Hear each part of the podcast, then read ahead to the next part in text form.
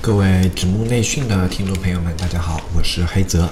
我这边呢是应大海老师邀请啊，过来给他做一期节目。因为之前大海老师双十一嘛，非常的忙，发货到现在也没有发完，十二号以后的订单呢也都堆在那里，啊，所以他说自己最近没有空来做这个节目啊，问我能不能给他来帮忙录一期。我刚好也是自己忙完了双十一前面的工作，然后说那行吧，啊，我们就去给你录一期节目。这边呢，因为之前一直在忙双十一的东西，也没有太多时间去准备一个很详尽的知识点啊。因为也担心跟之前大海老师说的一些知识面有些重复，所以我们今天就轻松一点。大家刚过双十一也放松一下，我们就来聊一聊刚刚过去的双十一，以及这个双十一给我们带来的一些思考，还有阿里在双十一提出的一个概念——新零售。双十一如何发展成今天的狂欢节？阿里今年反复提及的新零售究竟是什么？中小卖家应该怎样改进自己的店铺，让电商更简单？欢迎收听本期的纸木内训。这边按照国际惯例，还是先给大家做一下自我介绍。我叫黑泽，啊，也是应我们大海老师的要求。呃，大海老师呢，在节目还没开始就告诉我，你一定要取一个非常有文化内涵啊，非常有文艺范儿的一个花名。然后我当时就愣了一下，问他，我说你在节目里叫啥呀？他说我叫大海。我看看他，我说你叫大海老师，然后你让我叫想一个有文艺范儿的花名。啊，大海老师说是啊。然后这个时候呢，大海老师就体现出了他的一个优点。我们大海老师人呢非常真诚。他非常真诚地跟我说：“那你是大神啊，文案大神，那你取名字不能跟我们这些人一样，是吧？随便什么大海大鱼的，啊，你一定要取一个有文艺范儿的名字。”然后我一听，哎，也是啊，啊，我可是大神，嗯，有道理。然后我就绞尽脑汁的想啊，要想一个有文艺范儿的名字。后来思来想去，就取了这个名字黑泽。啊，这个名字的来源是什么呢？来源是我们东晋一个非常有传奇色彩的。啊，仙人啊，葛洪啊，一个道教天才啊，他的一部作品叫《抱朴子》啊，应该有的听众朋友应该也听过吧？里面描述了一种神兽叫白泽，白泽这种神兽呢，它上知天文，下知地理啊，通过去小未来，无所不知啊。然后我这边取名黑泽的意思呢，就与它相对啊，就是体现了一种无知的状态。无知的话，另一个方面来说，就是一种求知欲嘛。像饿的人，他会想要去吃饭啊，就没有就没有就会有一种渴求的欲望，然后没有知识，那就象征的一种求知。黑泽啊，我觉得跟我们这种经验分享类的节目主题也很搭。所有能够来到我们指木内训听我和大海老师来分享经验的朋友们，一定也是拥有非常强的求知欲的。啊，然后同时黑泽也是我一个非常喜欢的导演的名字，黑泽明。呃，他是一个有些年头的导演啊，嗯，像他的作品《罗生门》《乱梦》都非常的经典，大家可以去看一下。啊，这边的话，我们是一个淘宝节目，就不过多的去讲一些文化类的东西了。啊，中国人嘛，讲究一个抛砖引玉。那讲双十一，我们就先来讲一讲双十一的起源。啊，双十一的话，它起源于光棍节啊。光棍节是什么呢？光棍节最早的时候，它是南京啊，南京一所大学，南京大学就是，呃，里面的一个宿舍文化吧。就当时一堆光棍儿就瞎琢磨，呃，我们四个光棍儿啊，怎么脱单呢？是吧？是吧？这几个光棍大学生非常富有创造力，就这边说。哎，要不咱搞个光棍节联谊吧？啊，什么光棍节呢？说一一一，哎，四四个一，四个光棍儿，我觉得挺好。那我们就把四一一一定为光棍节啊，去找那些女生联谊啊、告白啊，就去各种脱单行动啊，对吧？啊，大学生也是非常富有激情。呃，在这之后呢，这一种随着这一批的大学生走向社会啊，一一光棍节这个文化呢，也就作为一种。呃，脱光文化啊，就被带到了社会上啊，传到了各个高校，对吧？也更加的低龄化的普及啊，什么就是当时在在零几年的时候吧，零五零六那时候，我觉得光棍节当时应该已经是形成了一种常态。当时就所有人一到一一一就都在说光棍节，都在过光棍节，啊，都在想着各种方法去脱单。然后就在这么一个大环境之下呢，零九年淘宝是第一次提出了一一购物狂欢这个概念。当时呢还不叫狂欢，当时可能只是一一像是一个啊购物大促这么一个概念。嗯，然后第一年的双十一就主打着说啊，你们光棍要对自己好一点，给自己买一些东西。女光棍们就给自己买一些服装啊、化妆品啊；男光棍们给自己买一点衣服啊、纸巾啊，对吧？啊，对自己好一点，因为不是所有人都是能在一一脱单的啊。人最后还是要对自己好，然后就有了第一年的一一大促。然后呢？第一年的淘宝双十一吧，只有二十多个商家参与，啊，规模呢也不是非常的大，啊，但是仅仅二十多个商家参与，居然达到了当时可能也是有零点五亿的一个成交额，啊，要注意当时淘宝只是算是刚刚起步，啊，在这么一个情况下，他们的单天交易额达到了五千多万，而且仅仅是二十多个商家参与。啊，其实是非常恐怖的一件事情，这就振奋了淘宝，这也让一一变成了一个传统项目，一直传承了下来。然后在之后的双十一大促呢，这个节日就在最早是应该也是在大学生之间开始流传，在一些比较年轻的社会人之间流传，啊，然后它就。渐渐变得广为人知，所有人就慢慢开始知道，在一一这一天，淘宝这个购物商城它的价格特别的低，然后一直到了一四年，可以算是一个节点。那一年的双十一啊，正是有了什么狂欢大促这样的名头，然后交易额也达到了五百七十一亿元。在一五年的双十一呢，淘宝的交易额就直接达到了恐怖的九百多亿元，直逼千亿元的一个体量。啊，最后是在去年的双十一。啊，也就是一六年，淘宝终于是做到了一千二百零七亿元的单日销售额，突破了千亿大。呃，然后今年的双十一就更加热闹了。在双十一之前，阿里的双十一晚会上，首先就我们马云老师、马老师 Jack Ma 先放了一段他的视频《攻守道》。啊，《攻守道》这个视频现在也是网上非常的火热。啊，所有的电商人都乐于把它转载在自己的朋友圈啊、微博啊，啊，来看一看我们马老师的大作。我至于这部电影拍的怎么样、演的怎么样，我也没有办法去做过多的评价，毕竟我不是一个专业的影评人。啊，但是从这一部电影里面，我们就可以看到，啊，我们马云老师有一种特别特别厉害的功夫——金钱的力量，对吧？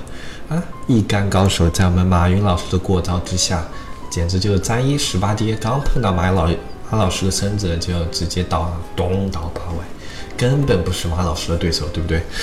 嗯，这也让我想到了蝙蝠侠里面的一段对话，对吧？当时闪电侠问蝙蝠侠：“What's your super power？” 啊，你的超能力是什么？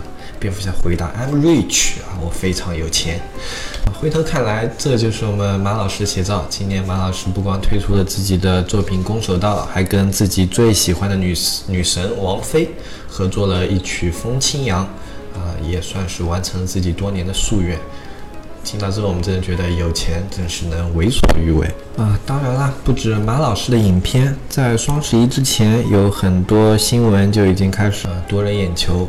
啊，比如说京东啊，双十十一月一号开启双十一，直到十一月十一号，啊，不得不说，京东真是也是非常的不要脸，他用一号到十一号的成交额来和双十一当天天猫的成交额做一个比较，而且非常恬不知耻的说，你天猫可以在二十天前预售，在双十一当天。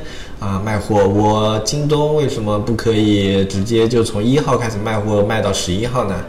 嗯，这时候我就想要问京东一句，嗯，这就像两个高中生做作业，一个人说，啊，为什么他可以从二十天前就开始刻苦读书、努力准备到十一号那一天考试，而我从一号开始考试，考到十一号就不可以呢？怕是这位学生要吃自己老师一记上勾拳。呃，至于苏宁，苏宁好像获了一个广告奖，呃，苏宁还有其他的新闻吗？哦，对，苏宁天猫旗舰店让利十个亿，全力备战双十一，啊，那非常有创意。苏宁呃，在天猫旗舰店备战十个亿啊，不得不说，虽然苏宁在电商方面一直不怎么景气，但是一直非常的富有创造力。嗯，国外媒体呢，对于中国的双十一也变得格外的关注。像往年的话，他们一直要到双十一的结束，或者是说什么美国明星参加双十一迟到，才会上他们外国新闻的头条。但是经过去年一个千亿大关的突破之后呢，海外记者也开始纷纷开始关注我们的淘宝双十一。一个来自美国 NBC 频道的评论员是这么评论双十一的。这就是一场虚拟的消费主义的乱交派对，但是我们过的可是光棍节啊！为什么它是一场虚拟的消费主义的乱那啥派对呢？它不就直接应该是一场乱那啥派对吗？啊，说到消费主义，外国人对这个东西一直是很抵制的，啊，似似乎外国人在消费观念上跟我们中国人就有着本质上的区别。嗯，他们有一个火人节，在八月底到九月初啊，专门用来反对消费主义啊。他们认为胡乱的花钱是一种奢侈，是一种浪费啊，是一种道德上的缺失。反正对于消费这个观念进行了各种批判吧。我觉得外国人总是非常喜欢批判啊，所以呢，外国人也是非常的个性啊。啊，在中国的话呢，我觉得如果有火人节这么一个东西的话。呃，可能早就变了质了吧。比如说，在几年前某个火人节的晚会上，呃，淘宝提出了一个火人节大型晚会。在晚会的一开始，淘宝怒斥十亿现金点燃火人节火炬，这十亿现金由苏宁提供。然后，漫威英雄火人从。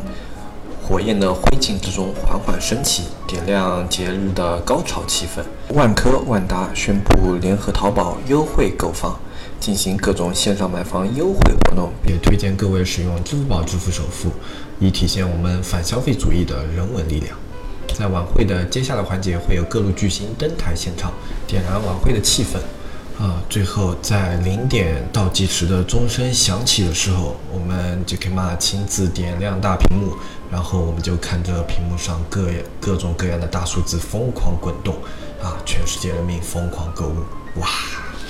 啊，当然这也都是调侃的玩笑话，其实理性消费真的是非常的重要。像之前有个新闻啊，就是，呃，一个妻子跟她丈夫吵，因为她丈夫。在双十一之后，把他下双十一期间下单的十万多的商品全部退款，然后妻子就大哭大闹，一直闹到了公安局啊，说要离婚。哦，我当时一听这个新闻就很生气啊，怎么能这个样子呢？啊，退货了双十一的所有商品，啊，还跟妻子闹到了公安局，还不离婚。等着过双十二吗？嗯，说完这些玩笑话，我们来聊一聊今年的双十一。那今年的双十一呢，我们的淘宝应该说是有非常大的一个变化吧？就从双十一晚会也可以看出来，今年的双十一晚会各个节点已经没有人再去报什么哇一亿、十亿、一百亿、两百亿这样的节点大关了，似乎每个时间点都过去的那么平淡。在这个双十一，我们听到的更多的是阿里在谈它的新零售，呃，比如说它的盒马鲜生，在双十一的晚会上，一个巨大的地图是慢慢点亮了整个呃上海市区的地图，就有一个黄点，就是盒马鲜生的小黄点，这是一个盒马鲜生生鲜配送的一个区域。啊，这也象征着阿里在之后他对于新零售的一个思考。其实淘宝对于我们来说一直是一个新零售的领军人。最早的话，中国人的消费习惯就是由淘宝慢慢改变的，一个从线下到线上的消费转变。啊，现在呢，淘宝就提出了一个全新的消费模式，就是新零售。啊，在今年除了我们的盒马新城生鲜派送啊，在阿里的零售体验区还有一个东西叫 AR 魔镜，在这个魔镜上呢，呃，我们的女生可以体用 AR 里面的各种软件来体验一个模拟上妆。啊，同时在线下呢，SK two 推出了一个快闪店购物模式。呃，也就是所有去 SK two 快闪店的人呢，你是没有办法直接购买到 SK two 的产品的。呃，你能够购买到的呢，就是一些气味、一些香味，以及对这些产品的啊一些参数了解。啊，然后里面会有服务员、导购员去给你详细的讲解这款产品它的功效。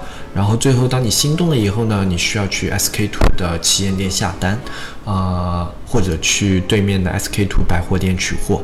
呃，现在有今年的双十一，越来越多这样的店铺闯入我们的眼球。啊，比如说还有联合利华，联合利华呢是推出了一个订单付款，它推出了很多很多的优惠产品，比如说洗衣液啊，只要十一元。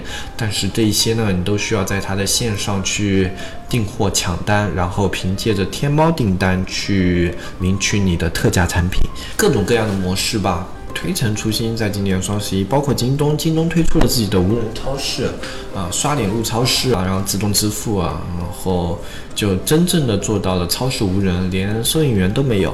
似乎这些电商行业都在非常急切的想要去开拓自己在零售行业的一个新的领主地位。嗯，为什么他们这么急切呢？因为商业这个东西没有永远不被淘汰的。啊，比如说我们之前觉得线下的这些商场、超市啊，是一个非常棒的模式，它永远不会被淘汰。但是，就我们这些年看下来，包括双十一啊这些大促啊，以及平时线上就已经去掠夺了这些线下超市非常多的资源。这也就是线下店在这种线上店冲击之下啊，变得。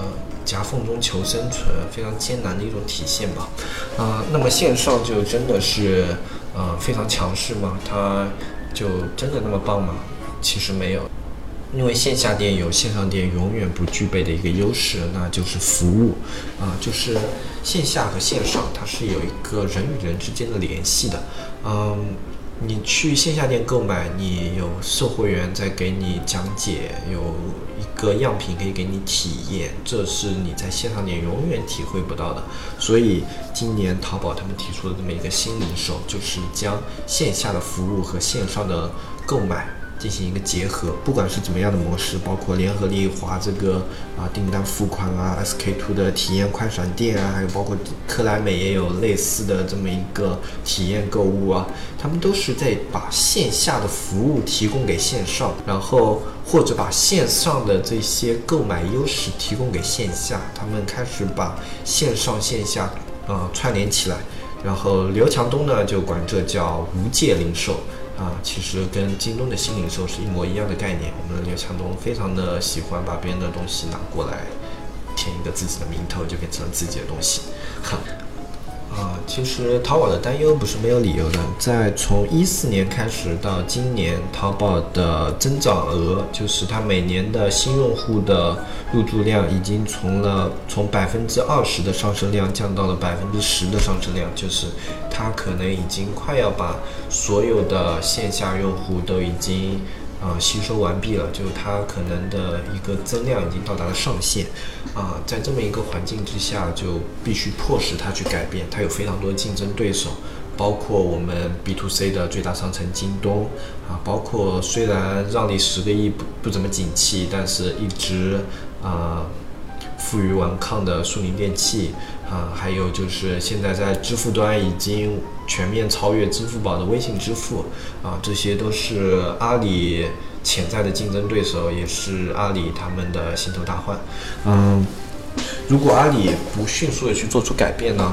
它就可能会让自己落入被动啊！你资本够多，你可以快速的去介入一些全新的行业啊，你可以去做一些做一些领头羊的工作啊。但是在如今这么一个互联网的大环境之下，如果你的反应过慢啊，慢上别人太多拍的话，你有再多的钱，有时候也弥补不回来你在这个方面啊，因为反应过慢而带来的损失。嗯，我是一直遵循一个理念，就是抛开你自身的基础去谈一些问题呢，是跟耍流氓没有什么差别的。呃，就好像之前会有一些人问我，啊，我要怎么做好一家淘宝店铺啊？然后，问这个的问题，我觉得就很没有意义。就好像有一个人问你，我要怎么样做才能赚大钱啊？你要去怎么回答他这个问题呢？对吧？这是没有办法去回答的。所有人都有适应他这个阶段。和他目前现状的一些问题。啊，比如说你淘宝店刚开，对吧？嗯，困扰你的是什么呢？没有客户，没有流量，或者没有访客。那你的问题不应该说我怎么去开好这个淘宝店？你首要的问题就是解决你首要问题，我要怎么样才能得到我的访客？或者我转化太低了，我怎么样来提升我的转化？或者我产品太差了，我是不是要马上更换我的产品？嗯，所以说我觉得怎么样去开好一家淘宝店这个问题是非常耍流氓的，就好像有人说我可以教你怎么样开好淘宝。啊，这样的说法也是非常流氓的，因为就我在淘宝从业这么多年下来，我觉得没有一个人可以百分百说自己在所有类目拿到所有商品都可以做得非常的成功，我觉得是没有的。啊，他也许可以在绝大说绝大多数的类目做到盈利，啊，但是我觉得他也只有在部分类目是可以做到非常非常的成功。所有淘宝类目都有自己类目所在行情的一些差异。呃，我们结合自己的类目，都会去选择一些不同的方法啊，以及最成功的方法不一定就是最对的方法。我觉得呢，做淘宝这个行业最重要的就是赚钱。我们做淘宝的初心是什么呢？赚钱。所以在淘宝。做淘宝的过程中，不管你现在过得怎么样啊，赚的怎么样啊，你始终不能忘记的就是我做淘宝的目的只有一个，那就是赚钱啊！你所有的出发点都是应该考虑我这么做有没有收益，能不能赚钱，我能不能在几个月之内赚钱，或者我能不能在一年之内赚钱，赚多久回本啊？这才是你应该去思考问题的一个本质。我要做什么才能赚钱？所以我本身是非常看不惯外面一些。啊，论坛啊，或者啊，书院里面的一些大神的那些姿态，啊，因为他们张口闭口就是哇，你给我一家店，我多多久多久就可以给你做起来，随便给我什么店。我觉得这样的人是不存在的，呃，如果存在的话，那他可能就是马云吧，因为在他的平台，他想卖什么，他说了算。对不对？以前听了大海老师几期节目，我特别的中肯，我特别喜欢大海老师节目里面的一些观点，啊，就是做所有的淘宝，包括就所有的电商吧，所有的创业，所有的商业都要结合自己自身的环境以及自己自身的一些特点去做，要不然的话，你只一味的去套模板，一味的去走别人走过的路来。渴求成功的话，很大几率等待你的应该是失败，因为刚刚从业的那时候呢，也吃了非常多的亏啊，一味的去学习那些所谓的呃电商论坛里面的一些做法、一些理论啊，最后差的时候就是根本没有用，然后呃倒霉的时候就直接商品被降权啊什么的，各种倒霉事都来了。非常的不靠谱。我们在选择方法的时候，并不能盲目的去尝试，你要多思考。做电商一定真的是要多思考，啊，你要思考这个方法它背后代表的是什么，啊，它为什么要用这样的方法去做？啊，所有的方法它都是有目的性的，比如说卡流量啊，卡位置啊，或者包括我们以前的刷单啊，就这些有些见不得光的一些做法，它都是有它的目的在的。你要想通的是。他为什么要这样做？想通了这些问题以后呢，其实很多事情你是可以自己去研究一些方法出来的，啊，而不用去一味的去套着别人的方法做。这样的话，有可能你有时候自己就被关了小黑屋，都不知道为什么就很懵。我呢来做这个经验分享，也不是说大家来啊跟我学啊，跟我学以后你的店铺一定成功啊，三年之后年入百万啊，走上人生巅峰。啊，我会跟你讲，那是不可能的啊！虽然我可能能说自己淘宝做的还不错，但是我不能保证每一个来听节目的人，啊，你都能够做的啊非常的棒，因为店跟店，呃，类目跟类目都是有区别的。你我的方法不一定适用于你，我只是把我们的经验分享给你们，嗯，但是能不能成功，需要所有人自己的思考，结合自己的类目去做一些改变，以及你自己的变通。啊，我觉得分享经验很好，因为我也经常去听别人分享经验，去看一些课程。但是随着做的时间越来越长，然后我做的不更多的不是去学，而去想，就想他为什么会有这样的方法。啊我觉得大家也应该用这样的一个思维模式是不会错的，就是，嗯，我以后可能也会去讲一些很细节的一些方法啊、一些经验，我以前用过的一些还算 OK 的一些理论啊，你们要想为什么要这样做，然后适应自己的类目去做一些改变。我觉得这样才是一个做淘宝、做电商，以至于我们哪怕去做一些商业的创业项目里面，都是可以用到的一些思维模式。啊，那这一期的节目我就先跟大家说到这里，因为双十一刚刚上来嘛，没有非常多的时间去给大家准备一个不重复的知识点。啊，接下来呢，我也会去好好的把大海老师前面所有的节目都听一遍，去看看他以前讲过的知识点，然后去呃整理一些大海老师没有讲过的知识点，啊，去做一个整理归纳来分享给大家。尽可能在今后的节目里面呢，给大家带来更多的干货啊！啊，当然也要大家喜欢这一期节目，喜欢黑泽的风格。如果大家觉得黑泽讲的实在是太烂了呢，你们就在我们大海老师下面回复一下，啊，你快回来吧，我们实在是没有办法了，听不下去了。这样黑泽也就知道了，下一次就找个小角落，哎，自己躲起来，然后听听我们大海老师的课程。如果大家喜欢的话呢，也可以在后面留言。哇，黑泽想讲太棒啦！哇，黑泽老师好棒啊！我要给你生猴子，对吧？哇，那我也就会非常有信心，是吧？可能都不用大海老师来教我，我自己就来给大家录个几期节目，分享一些东西。啊，我觉得这样也很好。如果有人喜欢的话，我也会非常开心。啊，这一期节目就到这里，欢迎各位收听的观众，我们拜拜拜拜拜拜。